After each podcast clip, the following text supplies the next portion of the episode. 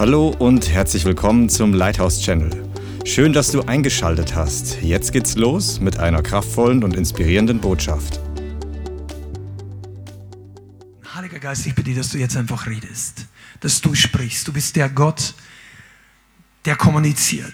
Du bist auf die Erde gesandt, um uns in alle Wahrheit zu führen, um uns die Augen zu öffnen, das Zukünftige zu offenbaren, die, die Ketten zu sprengen und unsere Herzen vorzubereiten für die Wiederkunft Jesu, dass die Braut bereit ist, die Armee zugerüstet, der Tempel gebaut wird und voll der Herrlichkeit. Wir danken dir, dass du derjenige bist, der uns liebst, der zur Hilfe herbeigerufen ist, der, der kommt, der, der redet, der, der warnt, der, der ermutigt, der, der treu ist, wenn wir untreu sind. Vater, und ich bitte, dass du heute austeilst in einem immensen Maß Segen, Kraft und Offenbarung für diese Endzeit in Jesu Namen.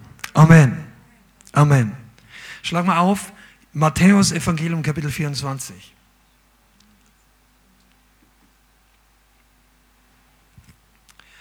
Matthäus 24. Und wenn du da bist, kannst du gerne Amen sagen. Das ist das Kapitel mit der, mit der Rede von Jesus über die letzten Tage. Und ich meine, es ist kein großes Geheimnis für Leute, die geistlich ein bisschen Offenbarung haben, dass wir in den letzten Tagen leben.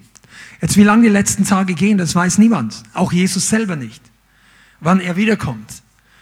Aber ich merke, wie der Heilige Geist mehr und mehr den Finger auf bestimmte Dinge legt. Und wir werden heute noch einige Dinge anschauen. Aber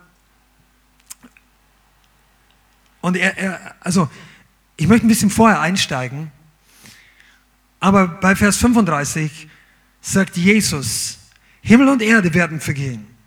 Meine Worte aber werden nicht vergehen. Von jenem Tag, und davon redet Jesus jetzt von seiner Wiederkunft. Das bedeutet, wenn er wiederkehrt und die Leute werden ihn sehen und auch wir sein Volk. Von jenem Tag und jener Stunde weiß niemand auch nicht die Engel in den Himmeln, auch nicht der Sohn, sondern der Vater allein. Amen. Vers 37. Aber wie die Tage Noahs waren, so wird auch die Ankunft des Sohnes des Menschen sein. Wie die Tage Noahs waren, so wird auch die Ankunft des Sohnes des Menschen sein. Denn wie sie in jenen Tagen vor der Flut waren, sie aßen und tranken, Sie heirateten und verheirateten bis zu dem Tag, da Noah in die Arche ging. Und sie es nicht erkannten, bis die Flut kam und alle wegraffte. So wird auch die Ankunft des Sohnes des Menschen sein. Dann werden zwei auf dem Feld sein. Einer wird genommen und einer gelassen. Zwei Frauen werden an einen Mühlstein malen. Einer wird, eine wird genommen und eine gelassen. Wacht also, denn ihr wisst nicht, an welchem Tag euer Herr kommt. Und Vers 37 nochmal zur Erinnerung. Wie in den, und wie in den Tagen Noahs, so wird auch die Ankunft des Sohnes des Menschen sein. Und ich möchte mit euch ein paar Minuten reden über das Zeitalter Noahs in der Geschichte der Menschheit. Weil Jesus sagt an dieser Stelle, dass Noah ein Zeichen ist für die Wiederkunft des Herrn. Die Events, die historischen Ereignisse, was passiert ist, bevor Noah in die Arche ging und wie die Menschheit vorher drauf war und was danach passiert ist, das wird ein Zeichen sein für die Wiederkunft des Herrn. Und das sagt Jesus mittendrin in der ganzen Liste, was passieren wird, wenn er wiederkommt. Kriege und Kriegsgerüchte, Erdbeben, Hungersnöte, Pest, Krankheiten. Und dieses Evangelium wird gepredigt werden allen Völkern zum Zeugnis und danach wird das Ende kommen. Ihr kennt doch die Stelle, oder? Lest es euch nochmal zu Hause durch, weil das ist heute nicht das ganze Thema. Aber Jesus sagt, es wird eine immense Zuspitzung der Ereignisse stattfinden, bevor er wiederkommt. Und diese Zuspitzung der Ereignisse wird beide Seiten beinhalten. die Eskalation der Finsternis und die Eskalation oder die Ausbreitung des Reiches Gottes. Weil er sagt, Kriege, Hungersnot, Krankheit, Pest, in einem gewissen Sinn fällt sicherlich Covid und weltweite Pandemien darunter. Eine Wehe, eine Kontraktion, bildhaft ausgedrückt, für die Endzeit, bis alles das Neue zur Geburt kommt. Und gleichzeitig wird das Reich Gottes vorwärts marschieren, wie noch nie in der Geschichte der Menschheit, zumindest zahlenmäßig. Und du und ich können ein Teil davon sein. Und das Evangelium wird gepredigt werden allen Nationen auf dem Erdkreis zum Zeugnis und danach wird das Ende kommen. Wenn die Vollzahl der Nationen eingebracht ist. Und inmitten dieser prophetischen Schau, wo Jesus seinen Jüngern quasi zeigt, weil das war am Ölberg, als er das geredet hat. Er ist, er ist dem, dem, dem Tempel gegenüber gesessen und Jesus kommt selber auf dem Ölberg wieder. Wahrscheinlich wussten die Messias, dass der Messias auf dem Ölberg wiederkommt. Er setzt sich jetzt schon hin und lehrt an dem perfekten Ort über den Ort, über die Zeitalter der Wiederkunft. Und er möchte, dass wir nicht schlafend sind. Und wenn du jetzt hier aufpasst, sag mal zu deinem Nachbarn, nicht schlafen. Nicht schlafen, wenn Jesus wiederkommt. Und weil er uns vorbereiten möchte, sagt er uns, wie in den Tagen Noah. Wie in den Tagen Noah. Zunächst mal beweist hier Jesus, dass Noah ein historisches Event war. Weil wenn Noah nur ein bildhaftes Beispiel gewesen wäre, ich meine, steht sowieso in der Bibel, aber manche Leute, selbst die sich Christen nennen, äh, zweifeln das sogar ein bisschen an, dann hätte Jesus das niemals gesagt. Jesus bringt nur ganz wenige Beispiele aus dem historischen Alten Testament, die bildhaft für das Neue stehen. Zum Beispiel Jona. So wie Jona drei Tage und drei Nächte im Bauch des Fisches war, so wird der Menschensohn drei Tage und drei Nächte im Bauch der Erde sein und danach wieder auferstehen. Und er bestätigt, dass Jona tatsächlich vom Fisch verschluckt wurde. Ja, ist das nicht ein Widerspruch? Das war von Freitag bis Sonntag doch nie drei Tage. Nein, die Bibel sagt ja auch nicht, dass Jesus am Freitag gekreuzigt wurde. Also du kannst da unterschiedlicher Meinung sein, aber es steht nicht wortwörtlich drin. Es steht am Schabbat. Jetzt, das ist doch der Freitag. Nein, der Schabbat war jeder Freitag plus jeder hohe Feiertag. Pascha war ein Schabbat. Denn das kannst du auch nachlesen. Ich will das nur für alle, die ein bisschen so Einwände haben, ob die Bibel da nicht, nicht widerspricht. Das Passa war ein Schabbat. Und die Bibel sagt, weil an der, jener Schabbat groß war, bat ihn Josef von Arimathea, den Pilatus, dass er die Leiche, also den Leichnam von Jesus, noch vor dem Schabbat runternehmen möge und ihm erlauben, dass er beerdigt wird. Also war der Donnerstag der Schabbat des Passas, der Freitag der normale Schabbat, der Samstag war ein Pausentag oder überhaupt halt, sorry, der war der andere, also der Schabbat geht ja vom Freitagabend bis Samstag. Und dann kommt der Sonntag und am Sonntag ist er auferstanden. So ist es total möglich, dass das drei volle Tage und drei volle Nächte sind. Nur mal für dich. Aber das ist nur eine Nebensache. Jesus redet ein paar Mal vom Alten Testament. Und Noah ist ein Beispiel. Und ich möchte mit euch jetzt einfach mal ein paar Kapitel oder ein paar, paar Auszüge aus ein paar Kapitel in Genesis lesen. Ich schlage auf Genesis Kapitel 6.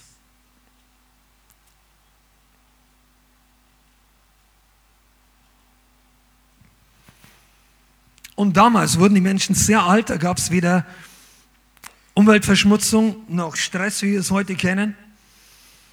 Da wurde vieles in der Schöpfung sehr alt. Und äh, Vers 32 in Kapitel 5 heißt, Noah war 500 Jahre alt und Noah zeugte Sem, Ham und Japhet. Ein kleines Nugget für euch, wenn ihr Single seid. Der hat mit 500 Jahren die ersten Kinder bekommen. Okay, die Zeit hat sich ein bisschen geändert, aber ich dachte, ich erinnere euch nochmal kurz dran. So lange musst du nicht warten. Amen. Halleluja. Amen. Aber die Zeit war damals wirklich eine komplett andere. Und Vers 1 in Kapitel 6. Und es geschah, als die Menschen begannen, sich zu vermehren und die Fläche des Erdbodens ihnen Töchter geboren wurden. Da sahen die Söhne Gottes, die Töchter der Menschen, wie schön sie waren. Sie nahmen sich von ihnen allen zu Frauen, welche sie wollten. Und da sprach der Herr, mein Geist soll nicht ewig im Menschen bleiben, da er auch oder nur Fleisch ist. Sein Tage sollen 120 Jahre betragen. In jenen Tagen waren die Riesen auf Erden und auch danach, als die Söhne Gottes zu den Töchtern der Menschen eingingen und sie ihnen Kinder gebaren. Das sind die Helden, die in der Vorzeit waren, die berühmten Männer. Und Vers 5. Der Herr sah, dass die Bosheit des Menschen auf der Erde groß war und alles Sinnen der Gedanken seines Herzens, also der Herzen der Menschen, nur böse den ganzen Tag. Und ich lese weiter ab Vers 9. Die, dies ist die Geschlechterfolge Noahs. Noah war ein gerechter Mann, untadelig war er unter seinen Zeitgenossen. Noah lebte mit Gott oder lebte kontinuierlich, ging beständig mit Gott. Jetzt hast du hier die Erde, die von Gewalttat erfüllt wurde wie nie zuvor und wahrscheinlich auch nicht wieder danach. Und es gibt manche Leute, die sich fragen, warum würde Gott sowas überhaupt tun? Und wenn du ein bisschen Einblick hast in das, was ein paar Verse vorher steht, heißt hier, das Geistwesen, das heißt nicht die Engel Gottes alleine, sondern der Begriff Söhne Gottes steht für geistliche Geschöpfe. Das können Engel sein, das können abgefallene Engel sein. In diesem Fall waren es die, weil nie ist jemand ein heiliger Engel zu einer Frau der Menschen gekommen, um sie sexuell zu vergewaltigen oder irgend sowas. Und du sagst vielleicht, das gibt sowieso nicht. Dann darfst du mal Seelsorge hören von Leuten, die rituell missbraucht worden sind und in welchen Erfahrungen manche Leute, die tief okkult verstrickt sind, gemacht haben mit dämonischen Heimsuchungen in diesem Bereich. Und hier ist etwas passiert, dass Nachkommen hervorgekommen sind, die genetisch korrupt oder korrumpiert waren. Und dieses Wort heißt eigentlich nicht nur Riesen, sondern Nephilim. Da möchte ich aber heute nicht viel drauf eingehen. Das ist etwas, wo Gott gesagt hat, nicht nur das Herz der Leute ist total übel, sondern auch die DNA der Menschen beginnt sich zu vermischen und ist verdorben. Okay? Und Gott hat gesagt, er wird richten. Und ich möchte mit euch heute darüber reden, dass unser Gott ein Gott der Gnade ist, ein Gott der Vergebung, aber auch ein Gott des Gerichts. Und es gibt, die Bibel sagt, es gibt für alles seine Zeit. Es gibt ein Zeitalter der Gnade und es gibt ein Zeitalter der Geduld, wo Gott wartet. Er lässt Menschen sündigen, dich oder mich. Er hat uns nicht gleich gekillt, als wir in das Sündle gewandelt sind. Auch wenn du in christlichem Elternhaus aufgewachsen bist, du hast schon mal gesündigt. Du brauchst Vergebung. Du brauchst Errettung. Weil keine Eltern können dich auf dem Kinderwagen in den Himmel mit hineinnehmen. Es sei denn, du stirbst als Baby, was auch immer. Aber wenn du in irgendeinem Alter von persönlicher Verantwortung lebst oder stirbst, dann musst du für dich selber gerade stehen. Und deshalb ist es wichtig, dass jeder persönlich errettet wird. Und wir brauchen Erlösung. Aber es gibt auch eine Zeit des Gerichts. Und so viele Christen vergessen das im neuen Bund, das Gericht nicht aufgehoben ist, sondern nur aufgeschoben. Und wenn du gerettet bist, kommst du nicht mehr in dieses Gericht. Wenn du mit Jesus wandelst bis zum Ende.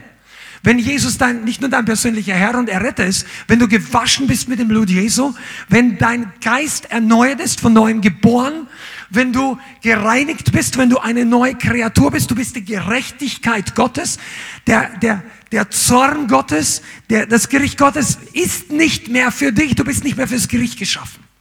Du warst es vorher auch nicht, aber wir haben uns alle positioniert auf die, Seite, auf die Seite, wo der Blitz einschlägt das gerechte Gericht. Da führt kein Weg vorbei. Das ist auch ganz wichtig für Gläubige im Neuen Testament, dass Jesus eines Tages wiederkommt, nicht als Zimmermann, nicht als Rabbi aus Nazareth, nicht als nur als der, der die Kinder umarmt, obwohl er das tun wird, wenn er uns alle nach Hause holt. Er kommt auch als der Richter der ganzen Menschheit. als der König der König und der Herr der Herren, der aufräumt auf dieser Erde. Die Frage, warum lässt Gott sowas zu, ist nur relevant bis zur Wiederkunft Jesu. Danach ist diese Frage beantwortet. Er lässt es danach nicht mehr zu. Den Mord, den Götzendienst, die Kriege, den Tod, die, er, er ändert es. Zwar nicht alles auf einmal, weil da kommt das tausendjährige Reich noch, aber ab diesem Moment greift Gott massiv in die Weltgeschichte ein und er stellt Dinge wieder her, auch physisch.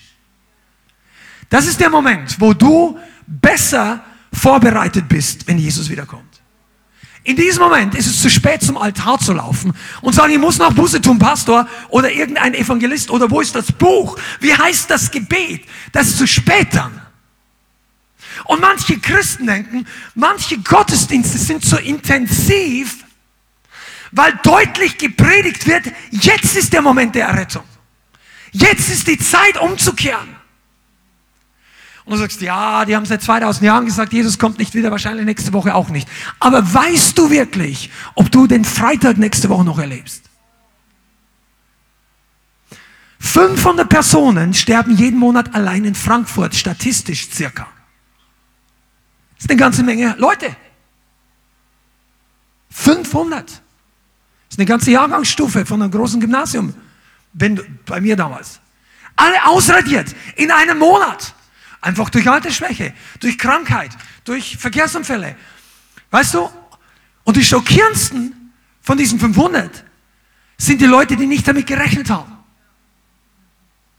Die nicht auf der Palliativstation liegen und auf der, ihr Lebensende warten, weil sie wissen, dass sie äh, terminal, also unheilbaren Krebs haben. Die sie nicht von den Verwandten verabschieden können, obwohl das schwer genug ist, sondern die ihren Urlaub für übernächste Woche geplant haben. Die noch geplant haben, dass sie eine große Tournee machen. Die geplant haben, dass sie ein neues Auto kaufen im Dezember und jetzt schon fleißig sparen. Es gibt eine ganze Reihe von Leuten, die nicht vorbereitet ist, dass ihr Leben zu Ende geht. Und Jesus sagt zu seiner Gemeinde, zu uns, wie in den Tagen Noahs. Das ist keine evangelistische Botschaft im Sinne, dass du rausgehst und eine laute Glocke läutet und sagst, hey, die Sintflut kommt. Nein, das, die, das Evangelium ist anders, ich meine, wenn, wenn du das jetzt hörst und du kennst Jesus nicht, dann nimm die Gelegenheit, überprüf dein Herz und schau, ob du für den Tag Jesu vorbereitet bist. Aber die Botschaft der Rettung ist allumfassender. Aber heute reden wir über diese Aussage, in der Jesus zu seinen Jüngern am Ölberg sagt und zu dir und zu mir, wie in den Tagen Noahs. Lass uns noch mal ein bisschen anschauen. Was war bei Noah wirklich los? Noah sagt, ich, ich gehe gar nicht in alle, alle einzelnen Details rein, weil sonst läuft uns die Zeit heute weg. Noah sagt, der Hebräerbrief war ein Prediger. Oder es war Petrusbrief. Auf jeden Fall steht es in einem von den beiden Briefen. Er war Prediger. Er war nicht nur Zimmermann. Und wenn du die Bibel genau studierst, im 600. Jahr Noahs kam die Flut. Mit 500 hat er seine Söhne bekommen. Und irgendwann danach hat er angefangen, die Arche zu bauen. Der war Jahrzehnte, vielleicht sogar 100 Jahre beschäftigt. Aber mit Sicherheit 70, 80, 90 Jahre. Als seine Söhne ihm helfen konnten, haben sie angefangen, die Arche zu bauen. Und Noah hat den Leuten erzählt, was er macht. Und er hat den Leuten gesagt, es kommt eine Flut. Es kommt das Gericht Gottes. Und er hat gesagt, was heißt Gericht? Gott schaut nicht mehr länger zu, wie ihr die Leute, wie ihr einander umbringt. Er schaut nicht mehr länger zu, wie eure Kinder den Götzen opfert. Er schaut nicht zu, wie eine sexuelle Perversion überhand nimmt, die in der Geschichte unfassbar vorher und zum Teil nachher war. Und er sagt ihm einfach, mach dich bereit. Aber niemand wollte Noah hören. Und diese, dieser Bericht Noahs ist eine Warnung. Jesus sagt es als Warnung für alle Leute, die die Bibel lesen, aber besonders für die letzte Generation, dass es zeigt, dass die größte und katastrophalste Sache, die vor uns liegt, kommt plötzlich. Plötzlich und unerwartet kommt das Ende. Das ist, das ist, weshalb Jesus eigentlich von Noah redet. Habt ihr es gerade gelesen? Er sagt, wie in den Tagen Noahs, sie aßen und tranken. Sie heirateten und verheirateten. Das war damals noch ein bisschen anders, da wurden die Frauen verheiratet. Aber die haben, die haben sicherlich genauso Freude gehabt. Die wollten das. Die haben kurzfristig oberflächlich ihren Bauch gefüllt und langfristig ihr Leben geplant. Heirat, Familiengründung. Und dann sagt er, als die Flut kam, war niemand vorbereitet. Das ist wie Jesus über, also über die Flut könntest du viel erzählen. Aber was Jesus herausnimmt aus dem Genesis und seinen Jüngern sagt, essen und trinken, heiraten, verheiraten, bumm. Die Flut. Und das kannst du heute sprichwörtlich in der ganzen Gesellschaft einsetzen. Essen und Trinken bedeutet unsere Bedürfnisse füllen. Ist Essen und Trinken schlecht? Nein. Aber warum nennt es Jesus hier? Weil es für sie ihr Lebensinhalt war. Und nicht nur Lebensinhalt, sondern die waren auch noch Verbrecher. Die waren Mörder. Und nicht nur das, sie waren Spötter. Sie haben über Noah gespottet. Der Typ mit dem Riesenschiff. Ich weiß nicht, ob du im Kopf, das Ding war groß. Also ich, ich muss auf einige Dinge heute eingehen. Deshalb, pass mal auf, es gibt wirklich Literatur im Internet, wo du nachlesen kannst, viele Details über die Arche Noah. Aber die Bibel sagt ganz konkret, dass sie über 150 Meter lang war, 25 Meter breit und circa 15 Meter hoch. Und 15 Meter ist nicht so wenig. 15 Meter ist unterhalb der Baumkronen von einem normalen Wald. Das ist ein Riesending. Drei Geschosse, drei große Geschosse, auf fünf Meter und viele, viele Kammernzellen der Reihe nach. Da war riesig viel Platz. Und er hat es dicht gemacht. Diese Art von Konstruktion ist übrigens extrem äh, widerstandsfähig für schweren Seegang. Haben die Leute ausgetestet. Die haben ein Modell gebaut und das kann rollen, aber das bricht nicht leicht auseinander. Also Gott wusste genau, was er da macht. Er hat die oben zugemacht. Die, die haben einen Deckel oder einen Verschluss drauf gemacht, den Noah erst viel, viel später geöffnet hat. Und als er das Ding gebaut hat, die Arche, da wussten die Leute doch, was, was da los ist.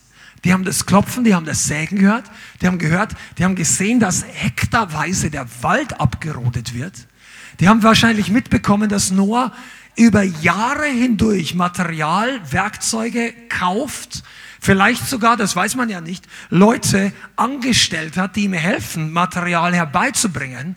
Und jeder Einzelne hat sich da gefragt, was machst du mit diesem Riesending? Und jede einzelne Frage war eine Einladung auf die Predigt seines Lebens. Und keiner von diesen Personen wollte es hören. Die waren nicht unvorbereitet, hör mal genau zu, die waren nicht unvorbereitet, weil sie es nicht gehört haben. Die waren unvorbereitet, weil sie Noah nicht geglaubt hatten, weil sie ihn verspottet hatten und weil sie nicht vorbereitet sein wollten. Das war die Gesellschaft und die Leute. Das waren vielleicht Verwandte von Noah. Die wurden damals ziemlich alt. Vielleicht war sein Urgroßonkel noch am Leben. Und Noah hatte nur den Auftrag von Gott. Und Jesus sagt, wie in den Tagen Noahs. Ich möchte mit euch heute darüber reden, was wir lernen können aus dieser Zeit. Bist du bereit, als religiöser Spinner dazustehen? Ich sage nicht, du musst das. Und ich sage auch nicht, die Leute werden nicht dafür halten. Aber es kann sein, dass Leute nicht verstehen, in dieser Endzeit, wenn du etwas baust, woran sie nicht glauben. Wenn du dein Leben in etwas investierst, weil sie sagen, das ist doch Blödsinn. Für was brauchen wir ein Boot? So viel hat es unser Leben noch nie geregnet. Wenn es überhaupt geregnet hat. Da streiten sich die Gelehrten. Manche sagen, es gab überhaupt keinen Regen. Manche sagen, es gab die, die, die Schleusen des Himmels und der Tiefe haben sich dann geöffnet. Wie dem auch sei, die Dimension dieses Wassers hat alle überrascht. Es gab keinen Präzedenzfall. Egal was sie immer im Kopf hatten, Noah hat von was geredet, was keiner je gesehen hat. Du redest was. Du redest von was, was die Leute in der Welt nicht verstehen.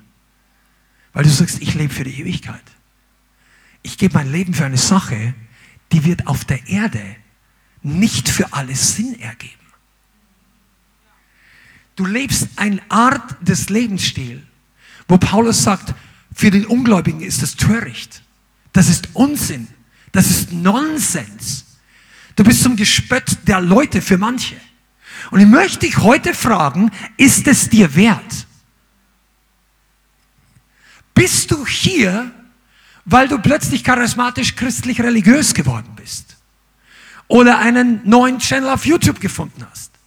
Bist du hier, weil dich vielleicht Predigten oder Musik oder Gebete interessieren oder du geheilt waren? Warum bist du hier? Mit hier meine ich nicht nur das Leithaus. Gott hat eine Bestimmung für dich. Ich springe jetzt ein bisschen nach vorne, dass du geistlich an der Seite Noahs mitbaust, bis der Herr wiederkommt. Und es gibt Leute, die sagen, du bist ein Idiot. Es gibt Leute, die sagen, du verschwendest dein Leben. Du könntest dreimal so viel Geld verdienen, wenn du nicht so oft in die, in die Gemeinde laufen würdest oder für, für, für dein Bibelstudium. Deine Bibel ist hinten und vorn grün und blau und gelb angestrichen.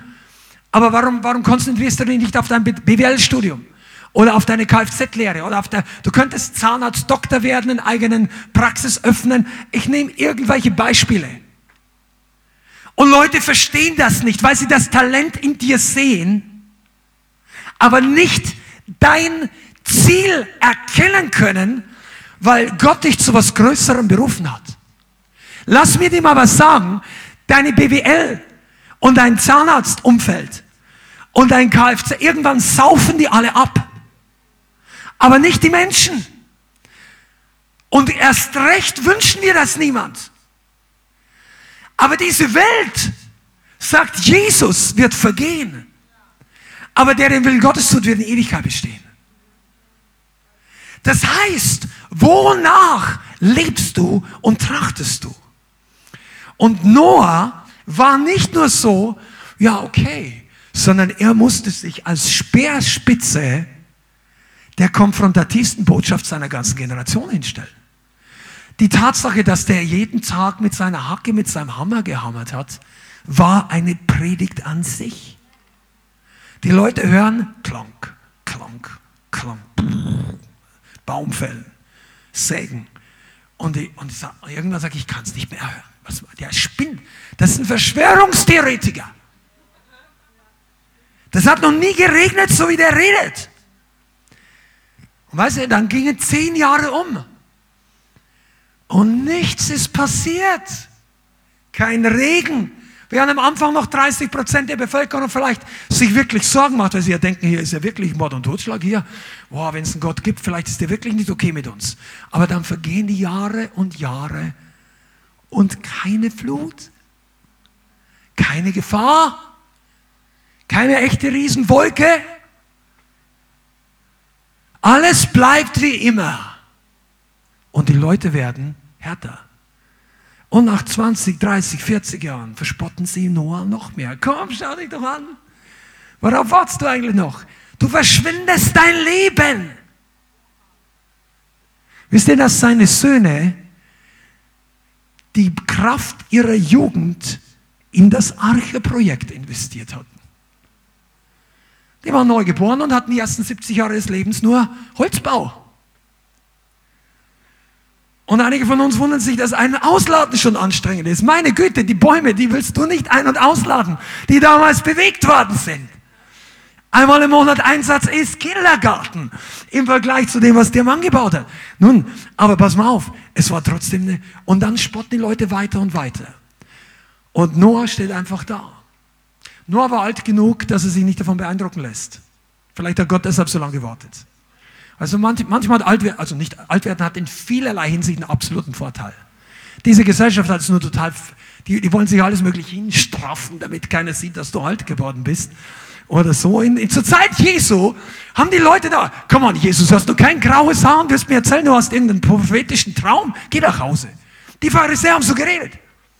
Heutzutage sind die Alten, wenn, wenn, du, wenn du älter wirst, du solltest die Alten ehren. Also nur mal nebenbei, ich weiß überhaupt nicht. Aber Noah hatte kein, der hat keinen Komplex gehabt. Weißt du? Und alle anderen spotten.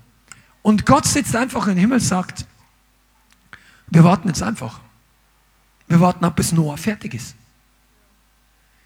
Das war keine Verzögerung. Die ganze Geschichte hat nur gewartet, bis Noah mit der Arche fertig war. So, bist du da? 100 Jahre hat er gebaut und es das heißt, als sie fertig war, hat Gott die Tiere kommen lassen. Als die Arche fertig war. Pass mal auf. Ich sagte schon gleich mal, eines der größten Nuggets in der ganzen Predigt. Du bist heute in der Arche der Endzeit.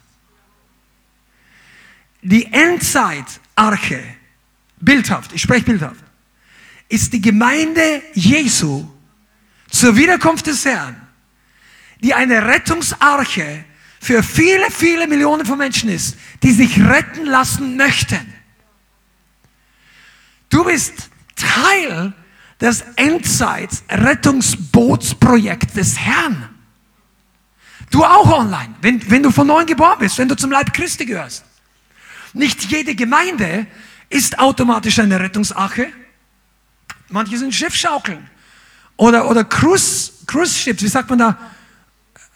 Kreuzfahrt, Kreuzfahrtschiffe. Ja, so AIDA. Manche sind so gebaut, da findest du viele Leute. Ganz viele unterschiedliche Decks mit viel Unterhaltung, Konzertsälen, Spielcasinos. Alles, was du machen kannst. Aber ich komme noch dazu. Du bist aber Teil des Endzeitprojekts. Und Gott möchte, dass du baust. Die Botschaft Noah ist eine Botschaft des Bauens für die Endzeitgemeinde. Und die Warnung, die Gott ausspricht, also Jesus durch den Heiligen Geist zu uns, ist in der letzten Zeit nicht müde zu werden. Verstehst du? Einige von euch, ihr seid schon länger im Glauben und dann wird es schwierig. Und dann kommt für jeden von uns die Versuchung, einfach müde zu werden. Was ist müde werden, ist noch nicht mal eine Versuchung, müde werden ist einfach eine Erscheinung, die irgendwann mal kommt. Aber ähm, du kannst körperlich müde sein oder geistlich schläfrig. Das sind zwei verschiedene Dinge. Ich gebe dir den guten Ratschlag, auch als Leiter dieser Gemeinde, verwechsle diese beiden Dinge nicht. Körperlich müde ist eine Sache, geistig schläfrig ist deine Entscheidung. Körperliche Müdigkeit muss nicht die Entscheidung sein, es kann einfach das Resultat von viel Arbeit, von Stress, von Attacken, von was auch immer. Aber geistlich müde werden ist sich einzulassen auf den Geist der Welt. Äh, Bianca hat gut gepredigt über den Stecken des Treibers letzten Dienstag, glaube ich, war es, oder? Und ähm, das ist übrigens gut zu hören. Und Jesus warnt uns nicht müde zu werden. Okay, warum, warum erzählen wir? Weil Jesus sagt, wie in den Tagen Noahs. Jetzt ist es doch nicht so, dass die, also vielleicht war es damals so, dass die, dass die PKs von Noah, die, die Kinder, seine Söhne, die übrigens erwachsen waren und schon verheiratet, und haben ein riesen Family-Projekt hier gemacht, Damals war es ein Patriarchat, oder wie sagt man das? Heutzutage, ah, das ist alles böse, böse, böse. Ja, die haben, damals waren die dankbar, dass sie auf Noah gehört haben, weil da waren sie nämlich gerettet. Und die Frauen von den Söhnen auch. Acht Leute. Übrigens, wenn du nicht glaubst, dass es real war, es gibt fast in allen größeren uralten Kulturkreisen Berichte von Flut oder katastrophalen Flutereignissen. In Griechenland, uralt, in Babylonien, in China, ich glaube, das Schriftzeichen vom Boot, oder bitte? Ja, das Schriftzeichen vom Boot ist irgendwie acht Personen Und also das chinesische Schriftzeichen, das ist uralt. Da kommen acht Personen im Boot vor. Ich glaube, es ist ein Schriftzeichen für Regen oder für irgend sowas, für Flut. Das ist echt interessant. Und Gott sagt, mach dich bereit. Er sagt, bleib nicht, bleib nicht stehen. Und was wir von Noah lernen sollen, ist nicht müde zu werden. Wisst ihr eigentlich, dass Jesus, wenn er über die Endzeit redet, so oft redet, wacht und betet? Bleib wach, bleib dran, bleib drinnen, bleib bei dem, wofür du dich am Anfang entschlossen hast. Wisst ihr, weil der Feind hat eine spezielle Taktik. Wenn er sieht, dass er dich in den ersten zwei Wochen nicht zurückziehen kann in die Welt, dann probiert er es in zwei Monaten. Also einen langen, mittelfristigen Plan. Wenn er sieht, dass du in, in einem halben Jahr nicht wieder loslässt, dann entwirft er einen Fünfjahresplan für dich oder für mich. Und Teil dieses langfristigen Plans ist gutes Essen, gute Beziehungen, guter Job, gute Autos. Sagst du, ja, das ist doch die Verheißung Gottes. Stimmt. Und weil du die als Verheißung Gottes bekommen kannst, nimmt der Feind sie und sagt, wir planen mit diesen Dingen. Weil wir wollen mal schauen, ob er oder sie nicht müde wird. Müde. Du wirst nicht müde durch Überarbeiten geistlich. Du wirst müde außerhalb des Willens Gottes. Du wirst körperlich müde manchmal durch geistlich. Ja, kann sein. Dann schlaf. Ruh dich aus. Nimm den Schabbat. Gönn dir Ruhe. Amen. Aber geistlich wirst du müde, indem du rauskommst aus dem Plan Gottes und dich mit Dingen beschäftigst, die nicht der Wille Gottes sind. Oder nicht in diesem Ausmaß. Ist denn ein, ein, ein gutes Auto schlecht? Nein. Aber wenn du dafür statt 40 oder was immer dein Arbeitsvertrag sagt, 52 Stunden arbeiten musst, um dieses Auto dir leisten zu können, dann wirst du müde ohne den Willen Gottes. Und du wirst nicht mal, vielleicht wirst du gar nicht mehr müde körperlich, aber du wirst geistlich müde. Wir haben das schon so oft erlebt. In, persönlich ich selber auch, damals, als ich in der weltlichen, säkularen Arbeit, die übrigens mir sehr viel Spaß gemacht hat, also im, im weltlichen Sinn, ich war dankbar für die Arbeit, der inhaltlich, Fachbereich, Umgang, Technik, um die es ging, das hat mir alles Freude gemacht. Aber irgendwann wurde ich müde. Ich sagte, das kann doch nicht alles sein. Jetzt bin ich schon acht Jahre hier ich wollte ursprünglich gar nicht herkommen. Ich bin dankbar, dass der mich befördert hat, dass all das passiert ist. Er sagt, das kann mein Leben doch nicht sein. Und einige, die gut starten, werden inmitten des Segens, wenn Gott sie wiederherstellt, voll und müde und werden geistlich träge. Und dann sagt der Feind, jetzt kommen wir vorwärts. Weil dann wird das Gebetsleben schwächer. Der Eifer einfach. Das heißt nicht, dass du mit Autos und mit all diesen, du kannst genauso, du könntest genauso beten. Aber wenn du vorher Kompromiss gemacht hast, um die Dinge zu kriegen, musst du nach dem Kompromiss bleiben, um die Dinge zu behalten. Oder du lässt sie wieder los. Und wenn man sie einmal erarbeitet hat, ist das Loslassen noch viel schwieriger, als wenn du sie Geschenke kriegst. Ist es so? Wenn du dich einmal richtig bemüht hast, etwas zu bekommen, was aber nicht durch die Gnade Gottes, durch das Geschenk Gottes gekommen ist, sondern du hast dir wirklich erarbeitet und Gott sagt eigentlich, du pass mal auf, lass mal das los, dann hält man erst recht dran fest, weil du weißt, was es dich gekostet hat, aber Gott weiß auch, was es dich gekostet hat und er möchte dich wieder lösen. Weißt du, wo du gebraucht wirst? An der Schiffswand der Endzeitache. Dein Talent ist in der untergehenden Welt temporär und manchmal sogar verschwendet. Das heißt nicht, du sollst einen schlechten Job machen, heißt nicht, gar nicht. Ah, tu deinen Job. Und einige von euch sind befördert worden. Gut. Wenn du nicht dafür deine Seele, deine Zeit, dein Reich Gottes Engagement einsetzen musst. Wenn du nicht persönlich beginnst, hier wegzuschneiden, um hier zu wachsen.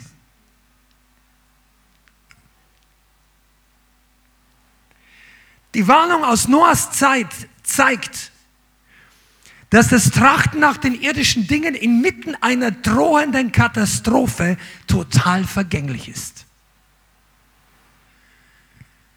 Sag mal, brauchen wir eigentlich noch als Leib Christi, brauchen wir noch größere Erweckungsglocken außer Covid oder einen Krieg in Mitteleuropa, den unsere, den zwei, drei Generationen nicht erlebt haben.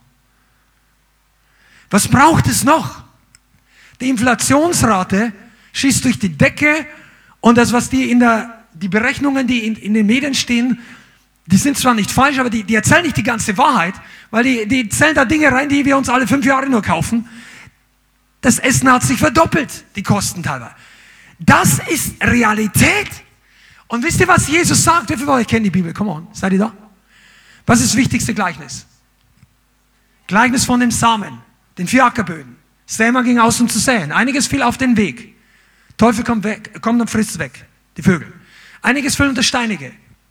Ging auf, sofort verdorrt, weil es keine tiefe Wurzeln hat. Sind die, die gleich Anschluss nehmen. Einiges fiel unter Dornen. Was sagt Jesus da? Er steckt durch was? Durch die Sorgen der Zeit und den Betrug des Reichtums. Die Sorgen der Zeit und der Betrug des Reichtums ersticken den Samen, den der Heilige Geist dir, egal wo du bist, ich hoffe, du hast eine gute Gemeinde oder du schaust wo auch immer zu, wir, wir, wir wollen das ja, dass es nicht nur hier, sondern ausgeht an alle, die es hören wollen. Aber der Same, der ausgeht, der am Sonntag in dein Herz fällt, der kann erstickt werden durch die Sorge der Zeit und den Betrug die Bibel sagt nicht nur die Versuchung des Reichtums, den Betrug. Was ist denn der Betrug des Reichtums? Der Betrug ist, come on, kauf mich, du bist glücklich. Du wirst glücklich sein, wenn du nicht mehr diese alte Kiste fährst. Wenn du endlich ein bisschen mehr Power unterm Hintern hast. Ich sage nicht, du fahr eine alte Kiste. Ich sage, hab ein Auto, ist okay. Aber du wirst nicht glücklich durch das Auto. Ja, kann man es nicht genießen? Doch. Aber nach was trachtest du? Worum dreht sich dein Leben? Weinst du dem ganzen Ding eine Träne hinterher, wenn dein Lambo absäuft, wenn Jesus wiederkommt? Ja, sag dann nicht mehr. Was ist denn, wenn er vorher absäuft, bevor Jesus wiederkommt?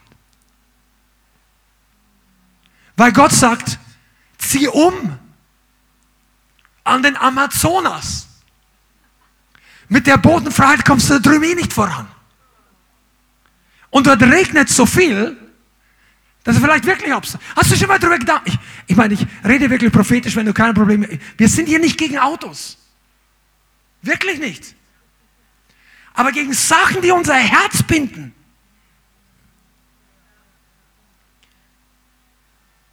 Wie leicht fällt es dir denn loszulassen? Sagst ja, ich kein Problem, ich, ich habe eh nichts, ich bin Student. Halleluja, ich gebe alles weg. Ich habe nur 5,68 Euro. Also, oh Amen. Aber was ist, wenn du 5000 Euro, 680 hast? Weil du plötzlich der Herr dich segnet. Ja, dann gebe ich 20 Euro. Ja, der Prozentsatz ist massiv geschrumpft. Wisst ihr, Leute, die wenig haben, sind oft großzügig. Leute, die Sachen bekommen, die denken dann, sie müssen sparen. Aber Sparen hat dich nicht reich gemacht. Die meisten von euch. Komm mal, redet zu irgendjemand? Wie in den Tagen Noahs. Essen, trinken, heiraten, verheiraten. Sehr unangenehmes Predigtthema bei der Hälfte der Versammlung, die noch auf einen Ehepartner wartet. Aber heiraten, verheiraten ist eben nicht dein Lebensinhalt. Es ist einer der schönsten Nebensachen wenn es im Willen Gottes ist. Aber weißt du, du kannst die Arche verpassen, weil du träumen, essen und trinken und heiraten, verheiraten bist. Wenn du dein Leben auf die Welt, oh, come on, Chandra Kabba, dann wird man müde. Ich, ihr wisst alle, wovon ich rede. Okay.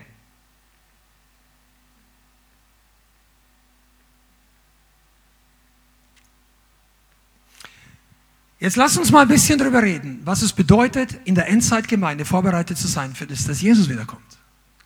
Wir haben, ich habe grundsätzlich erwähnt, dass es der Wille Gottes ist, dass du Teil der Endzeitarche bist. Ich meine, das, das sind theologische Aussagen. Da kommst du Dienstag hierher und sagst, interessant. Habe ich was Neues erfahren? Klingt gut. Merkt ihr, die Arche zu bauen war mühsam. Gemeindebau muss nicht mühsam sein. Aber es ist keine Nebensache. Und das rede ich nicht als Pastor oder als, als Mitarbeiter oder als Leiter, Hauskreisleiter. Jeder Einzelne. Du kannst, Noah hat die Arche nicht in seiner Freizeit gebaut. Noah war nicht ein Hobby-Zimmermann. Sagt, ach, das ist gut. Die Berufung Gottes stimmt mit meinem Hobby überein. Ich gehe in die Arbeit und abends baue ich die Arche. Natürlich hat er Geld verdient. Wahrscheinlich hat er in den 500 Jahren schon einiges Geld verdient. Du kannst sagen, der hat seine ganze Rente eingesetzt. Wie auch immer du es nennen willst. Aber das war kein Hobby. Und like it or, or hate it, die Gemeindebau in den letzten Tagen ist kein Hobby. Ich rede vom ganzen Leib. Feurige Endzeitgemeinden, örtliche Gemeinden. Mitzuarbeiten, dein Leben dafür hinzugeben, das ist keine Freizeitbeschäftigung. Du kannst das in der Freizeit machen. Mit Freizeit meine ich Folgendes. Freie Zeit ist die Zeit, die wir in unserem Kalender einplanen, wo wir denken, wir haben noch freie Zeit. Verstehst du, was ich meine? Sagst du, das ist doch nicht schlecht. Grundsätzlich ja, wenn du aus säkularem Hintergrund kommst und die Bibel noch nicht gut kennst.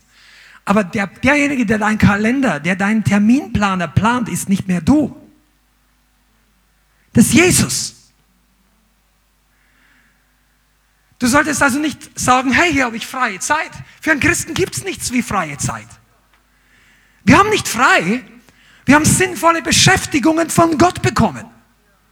Das kann mal dies sein, das ist übrigens auch manchmal Ausruhen, absolut. Das Leben genießen, total.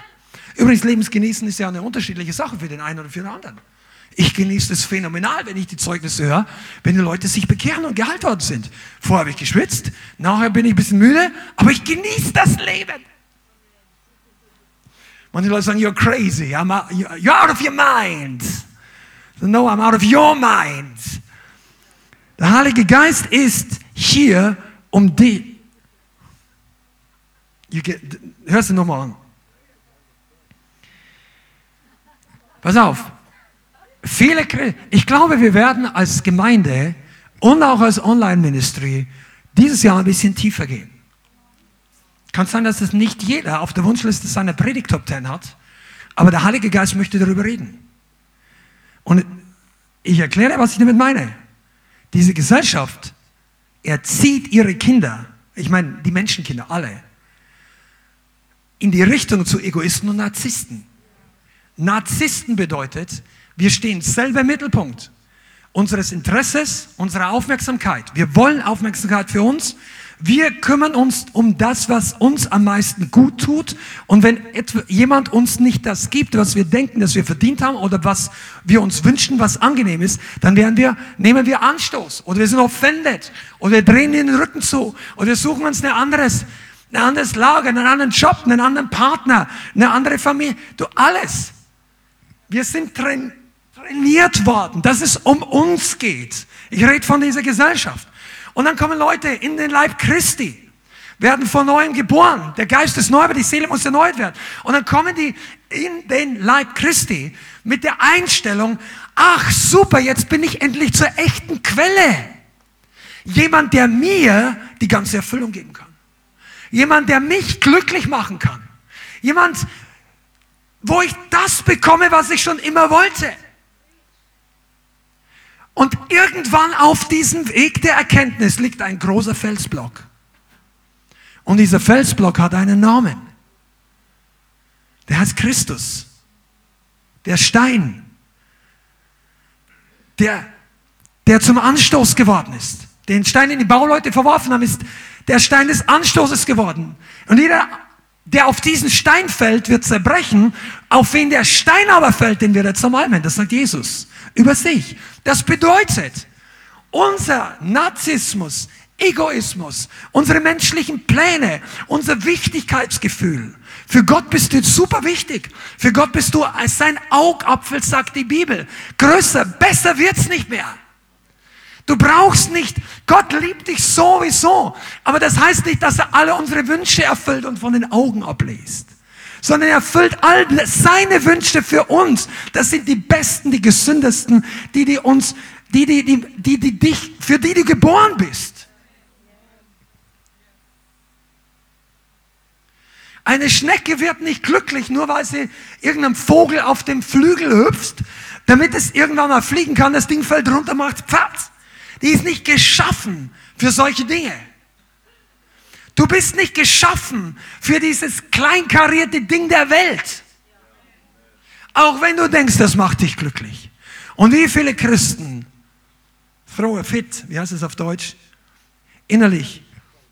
Ja, die kriegen so einen halben Anfall, wenn sie ihren Willen nicht bekommen. Wenn Gott nicht alle Gebete erhört, wie wir es geplant haben. Oder wenn sie durch Leiden durchgehen. Oh, jetzt, Kester, jetzt hast du mich aber verloren. Ja, ich hoffe, dass du Jesus findest in dieser Botschaft, weil du musst dich selber verlieren. Die Bibel sagt, wer sein Leben sucht, wird es verlieren, wer sein Leben verliert, wird es finden. Wenn du in eine Gemeinde gehst, wo dir niemand beibringt, wie du dein Leben verlierst, wirst du das echte Leben nie finden. Noah hat sein Leben verloren. Ja, wo denn? Auf der Straße, wo er ausgespottet wurde. Die Kinder wurden gemobbt. Oder die Männer. Vielleicht hatten die sagen, was, was seid ihr verrückte Bande? Ja, komm, hier sind die Besserwisser. Komm, die Verschwörungstheoretiker. Schau mal an, die Holzsäger, Holzfirma, was auch immer die für die gespottet haben. Und dann gehen die und die müssen jahrelang damit leben, dass in ihnen eine andere Wahrheit ist, wie sie vor der Welt sehen. Vielleicht haben die auch irgendwann mal Anfechtungen des Zweifels gehabt. Noah hat festgehalten. Du sitzt in einer Gemeinde und Jesus sagt, er kommt wieder. Und er sagt, wie in den Tagen Noahs, so wird es in den Tagen der Wiederkunft sein. Die Leute heiraten, verheiraten, essen und trinken und plötzlich, boom.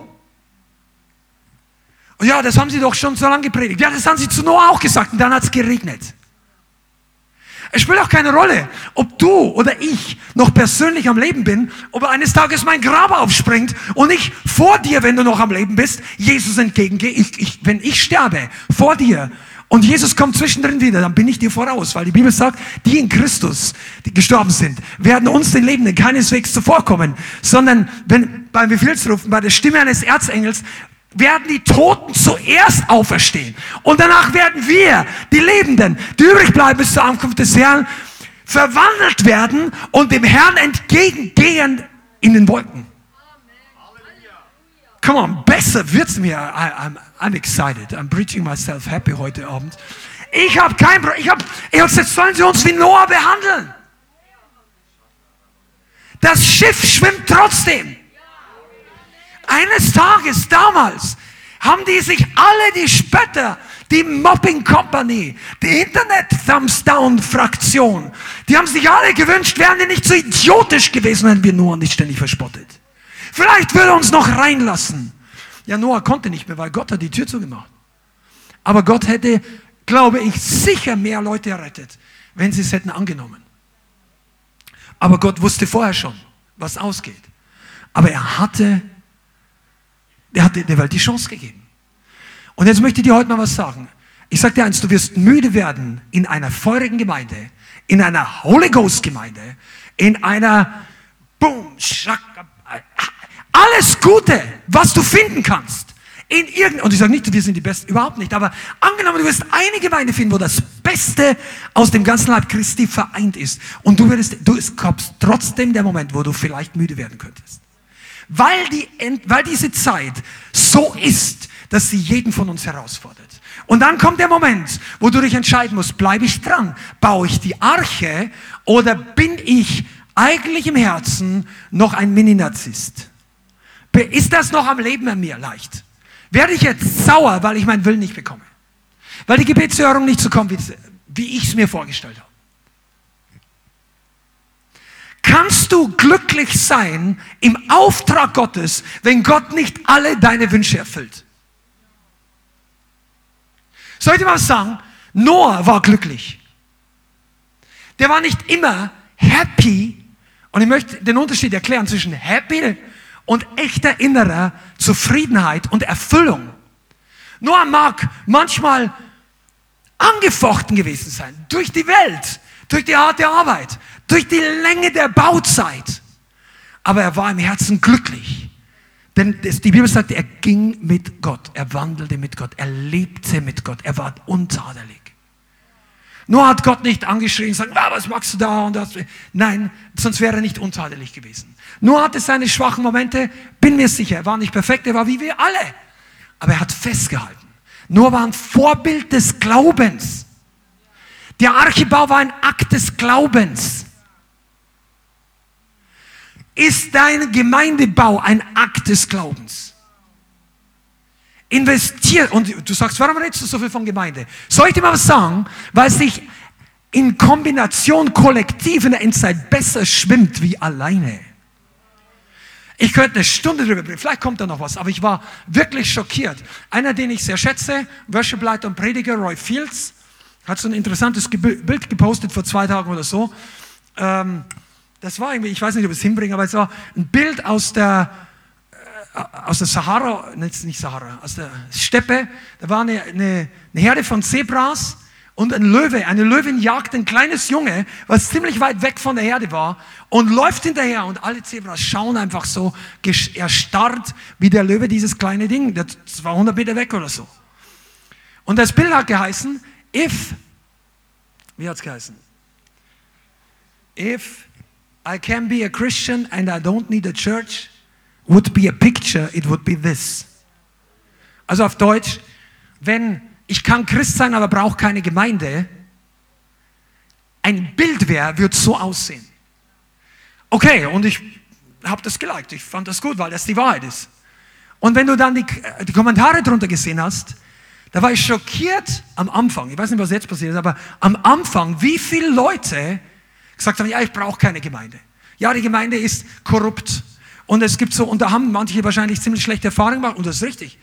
Es gibt viele Gemeinden, da sind viele schlechte Dinge passiert. Vielleicht im englischen Church ist ja auch alle möglichen traditionellen Gemeinden, Kirchen mit beinhaltet. Und du brauchst überhaupt nicht weit schauen, um zu sehen, was alles schief läuft im traditionellen sogenannten Christentum. Jesus hat übrigens nie das Christentum gegründet. Der Begriff kam aus der Historie. Das Wort Christen kam von den Heiden. Die, die echten Gläubigen haben sich immer bezeichnet als auf dem Weg. Wir waren unterwegs. Die waren nicht angekommen, die waren unterwegs. Wohin denn? Zur Wiederkunft Jesu. Die waren unterwegs im Gemeindebau. Die waren unterwegs von A nach B, weil in A das Evangelium gepredigt war, in B noch nicht. Die echten Gläubigen waren immer unterwegs. Unterwegs mit dem Heiligen Geist. Unterwegs mit Freunden. Aber nicht einfach alleine. Selbst Paulus und Silas, die waren wenigstens zu zweit. Jesus hat sie zu zweit ausgesandt. Warum glaubst du, du kannst Gemeinde alleine leben? Ja, ich bin Teil der Gemeinde. Ja, der Teufel weiß das auch. Aber wir brauchen uns in der Endzeit. Ich sage nicht, wir brauchen alle Gemeinden überall, alle in einen Topf gut umrühren und dann am Ende raus trinken. Das ist nicht der Wille Gottes. Nicht jede Einheit ist vom Herrn und diese ganze Ökumene, die musst du erstmal aussortieren oder glaubt ihr überhaupt erst gar nicht dran. Bang, ist so, sondern sortiere die guten Leute raus, die wirklich das, die Wahrheit und die, die, die Wahrheit predigen und das also im Wort Gottes stehen und dann studiere ein bisschen die, die, die alten Revivalists und dann wirst du feststellen, dass die Mehrheit, die letzten 500 Jahre, sagen wir, also die Reformation gibt es seit circa 500 Jahren, jetzt ungefähr 510, aber sag mal ein halbes Jahrtausend. Die letzten 480 Jahre, keiner von diesen geistlichen Erweckungspredigungen Leitern hat jemals an sowas wie Ökumene geglaubt. Also wenn du das studierst, du wirst es nicht finden. Nicht bis 1970 vielleicht. Das waren doch nicht alles Idioten, Freunde. Umrühren und zusammenschütten ist nicht die Mixtur der Erweckung. Kompromisslose Nachfolge. Jesus first ist die, und Wort Gottes pur. Das ist ein Rezept für Erweckung. Und danach müssen wir noch reinspringen. Aber lass uns zurück zu Noah kommen. Ich finde es, weißt du, ich möchte noch ein paar Minuten euch, das ist wirklich eine wachrüttelnde Predigt, weil Gott möchte dich wachrütteln und die Welt möchte hineindrängen ins Volk Gottes. Das ist auch nicht nur eine Predigt für die Gemeinde, wo du hier sitzt, sondern für alle, die dazuhören. Einige von euch realisieren gar nicht, auf welche, mit welcher Geschwindigkeit Satanismus weltweit vorwärts läuft. Echter Okkultismus, offenkundiger Satanismus Anbetung des Baphomet, Pentagramm, Menschenopfer. Ich rede von diesen, auf, wie das in den letzten fünf Jahren zugenommen hat. Church of Satan hier und da, das ist keine Kleinigkeit mehr. Du kannst es sehen, wie diese Sache durchdringend ist bis zu den kleinsten Kleinigkeiten der Kinderspielsachen, bis zu den Entertainern, die, diejenigen von euch, die in Kindererziehung bzw. Äh, Kindergarten oder so, ihr, ihr wisst, wovon ich rede. Die Literatur für den Kindern, was früher ab 16 war oder ab 12, das kommt bis zu den ganz Kleinen. Ich sage jetzt nicht die, die Bluttaten an sich, sondern Zauberei, Hexerei, Anfreund mit dämonischen Sachen. Das ist kein Zufall, das ist kein Zufall. Das nächste ist der komplette Verwirrung von sexueller Orientierung. Ich will jetzt da gar nicht reingehen. Aus mehreren Gründen. Aber 72 Gendervarianten waren nicht der Plan Gottes. Wir leben in einer Zeit, wo das alles aufgetischt wird. Und wenn einer Fragen stellt, ist er der Hate Speech. Der muss gecancelt werden, ausgelöscht. Nicht nur Thumbs down, ausradieren, Accounts blockieren und so weiter. Und wir sagen jetzt überhaupt nichts gegen diese Leute. Gott liebt alle Arten von Menschen, egal welche sexuelle Orientierung sie haben. Aber der Plan Gottes und die Liebe Gottes im Voraus sind zwei unterschiedliche Dinge. Und Gott möchte mit seiner Liebe uns zu sich ziehen, damit wir dann verwandelt werden in sein Ebenbild. Und sorry, Gott hat den, Mann, den Mensch geschaffen nach seinem Bild. Seid ihr da? Er hat Adam und Eva geschaffen im Paradies. Das ist, was die Bibel dazu sagt. Und das ist eben nicht normal. Und soll ich dir was sagen? Viele Christen, die sind schon so frustriert und halb ermüdet, dass sie diese Sachen gar nicht mehr richtig hören wollen. Die wollen das nicht mehr sehen. Die wollen nicht mehr drüber reden. So, wir konzentrieren uns nur noch auf Jesus. Und was passiert? Die Welt drückt rein mit ihrem Dreck der Welt. Und irgendwann erziehst du deine Kinder und in fünf und sieben Jahren, jetzt sind sie noch klein und schnuckelig und sie sind nur bei dir zu Hause. Und irgendwann gehen die in die Schule und die kommen äh, und, und, und, dann kriegst du mit und, und du bist schockiert, wie, wie halte ich die fern von den Pornos der neunjährigen Freunde, die Jesus nicht kennen. Also, versteht ihr ein bisschen, wir können der Sache nicht komplett aus, aus, dem, aus der Welt gehen. Also, du musst lernen, damit umzugehen. Und ich glaube, dass die Gemeinde zu naiv ist für diese Tage. Heute habe ich was gesehen. Next Level. Irgendwie so ein Art Olympische Spiele in England. Also es sind ja Olympische Spiele, die Commonwealth Games, dass die ganzen Engländer mit allen ehemaligen Kolonien äh, Sportfest, ein Riesensportfest. Prinz Charles war da. Alles, ein Riesenstadion. Die ganze Eröffnungsfeier war mehr oder weniger einzige okkulte, wahnsinnige Sache mit der Anbetung, nichts, Anbetung eines Stieres, der so groß war als trojanische Pferd, der wurde von einem LKW gefahren. Acht Meter hoch, 15 Meter lang. Die Leute gingen nieder. Der Stier hat sich bewegt. Die haben ihn, die haben ihn als Symbol für Licht, Friede und Liebe. Du musst dir das mal anschauen. Wenn du das nicht glaubst, ich habe es auch nicht geglaubt. Ich habe gedacht, das ist ein Fake. Ich habe geglaubt, das ist ein Fake und eine Computeranimation, weil die, die Auflösung. Aber du kannst es sehen, es ist auf BBC. Am Samstag war die Eröffnung der Commonwealth Games 2022. Schau dir die Eröffnungsshow an. Turm von Babel wird erwähnt von den BBC-Kommentatoren, fahrt so langsam hoch. Alle möglichen komischen Dinge. Wir sind in 2022 jetzt, aber 21. Jahrhundert. Wir leben in den Tagen Noahs. Ja, das haben sie schon mal gesagt. Ja, aber wann hast du das letzte Mal ein ganzes Stadion Satansanbetung? Also die, der Rest der Leute hat es nicht genau geschnallt. Aber das war trotzdem üble Atmosphäre. Und das nächste Mal denken die, naja, warum nicht? Der Stier ist doch Symbol für Friede, Liebe und Licht. Merkt ihr diese Begriffe? Wenn von den Sachen die reden ist, die verstehen nicht Jesus Christus darunter. Das ist komplett was, das ist die Welt. Eines Tages werden diese Le Leute, echte Christen, anfangen zu verfolgen und zu mobben, weil du sagst, nein, der Stier, ich beug mich nicht vor dem Stier. Ja, meinst du, du bist was Besseres? Ist das denn nicht der Friede? Ist das nicht die Liebe? Sag, nein, das ist nicht, das ist eine Verwirrung. Der Stier ist weder für dich gestorben, noch kann dir helfen, wenn du krank bist. Der mag für, ich weiß gar nicht, warum er sich für sowas niederwirft. Also ich weiß es schon, aber, aber du musst erst mal eine Zeit lang in der, in der geistlichen Suppe drin sein, damit du auf die Idee kommst, sowas nachzumachen. Das sind doch Leute, die aus der Aufklärung kommen. Was wollen die jetzt mit dem Stier? Er kommt wieder. Die Spirits kommen wieder. Deshalb sagt Jesus auch wie in den Tagen Noahs. Und ich möchte dir mal was sagen, was vielleicht nicht jedem gefällt hier. Die, die Tage von Kuschelchristentum in kleinen, netten Gemeinden sind vorbei. Du wirst es nicht überleben geistlich. Du brauchst real meat. Du brauchst das echte Ding. Echte Wahrheit, echte Power, echte Vergebung, echte Annahme und Liebe.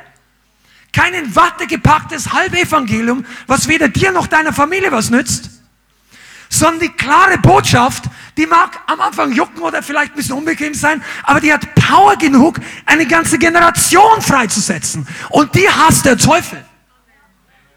Und dann stehst du entweder mit Noah oder stehst mit dem Rest der Welt.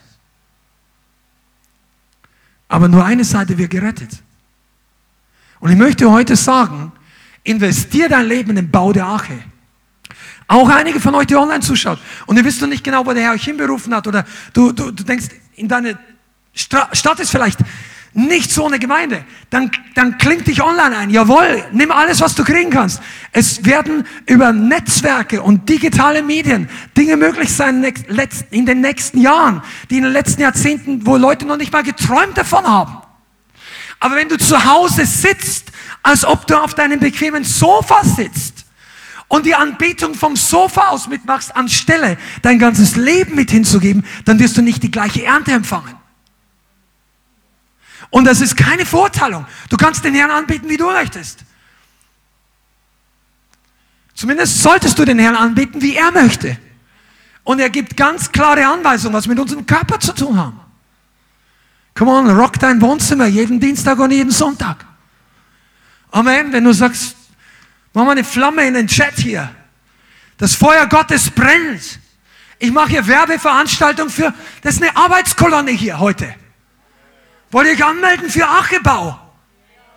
Das ist wirklich eine Lebensaufgabe. Das kann dich schwitzen kosten, aber weißt du was, das ist, das ist erfüllender als alles andere.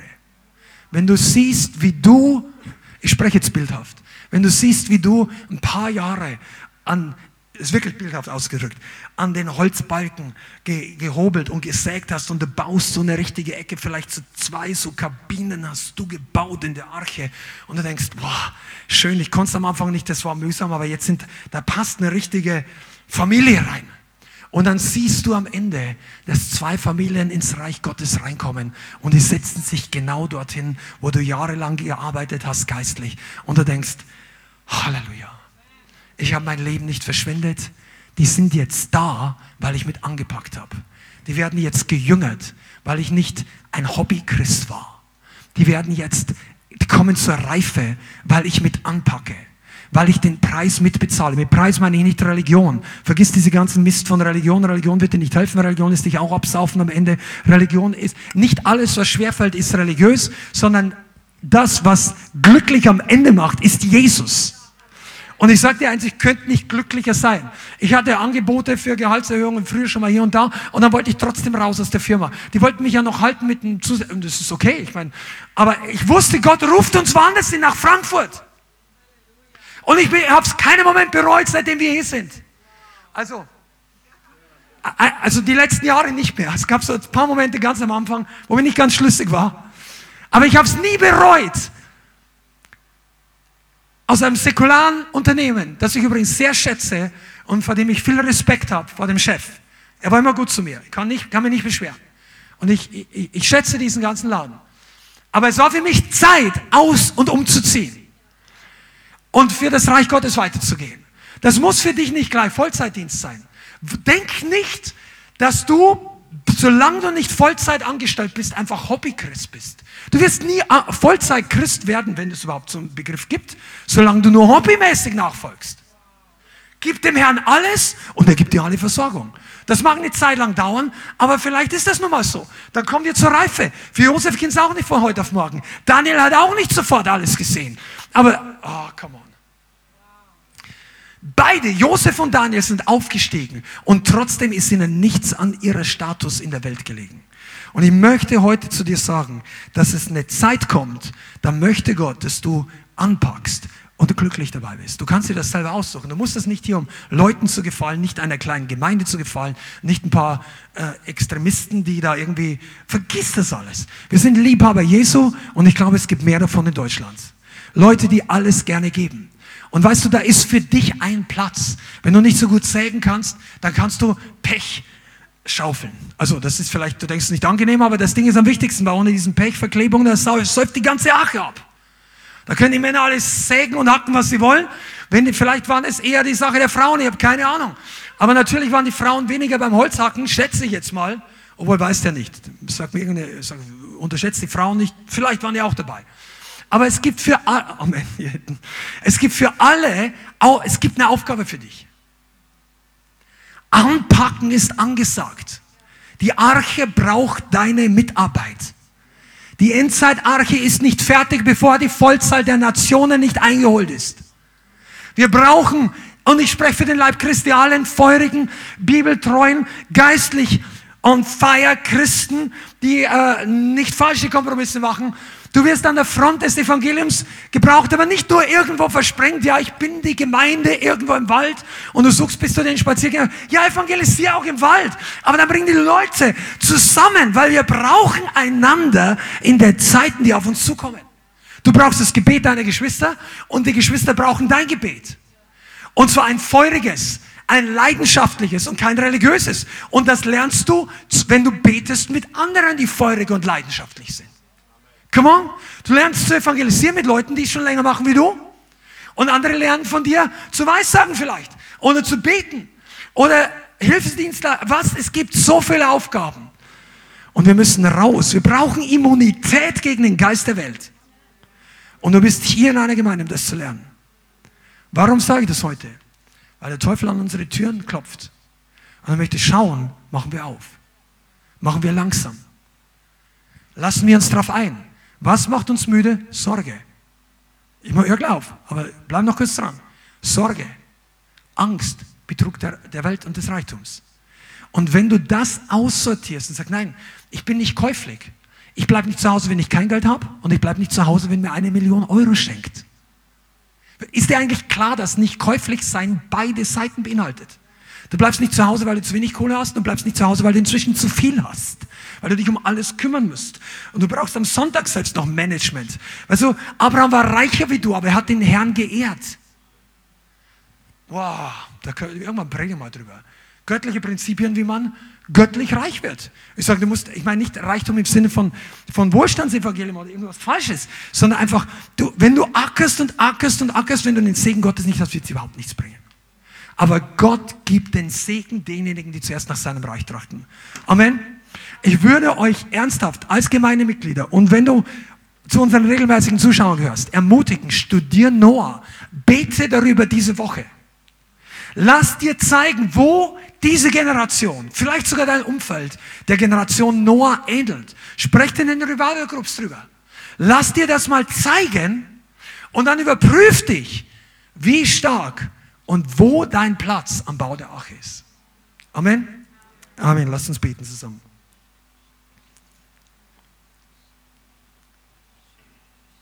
Das war die Arche im 21. Jahrhundert. Und der Schock ist für all die, die nicht bereit sind. Und jetzt wollen wir beten, dass wir nicht so sind. Vater, ich bitte dich im Namen Jesus, dass du das Öl ausgießt für unsere Augen und unsere Herzen. Dass wir eine Gemeinde sind, die, wenn du wiederkommst, ready vorgefunden wird. Und nicht nur 30, 60 oder 80 Prozent, sondern alle, die zu diesem Zeitpunkt Teil aus ganzem Herzen Teil der geistlichen Familie sind und eingeordnet, zusammengefügt zu dieser Gemeinde sind und alle, die sich zusammenschließen zu diesem Netzwerk.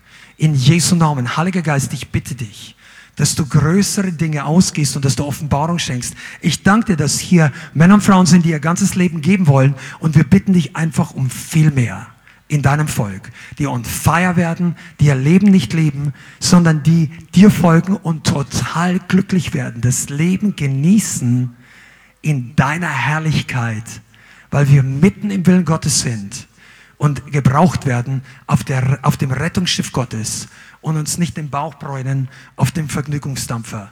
In Jesu Namen. Vater, ich bitte dich, dass du unsere Gemeinde zu einem Rettungsboot machst, Herr. Vater, und dass Leute geheilt werden. Ein Lazarettschiff, ein Ausbildungszentrum, eine Gnadeninsel im Welt der Finsternis. Vater, und ich bitte dich, dass du jede andere repräsentierte Gemeinde, in der du Erweckung freisetzen kannst und möchtest, dass du jeden Einzelnen segnest. Wir segnen unsere Freunde und Geschwister, die mit gleichem Herzen für die gleiche Sache beten und offen sind für dein Werk in Jesu Namen. Amen.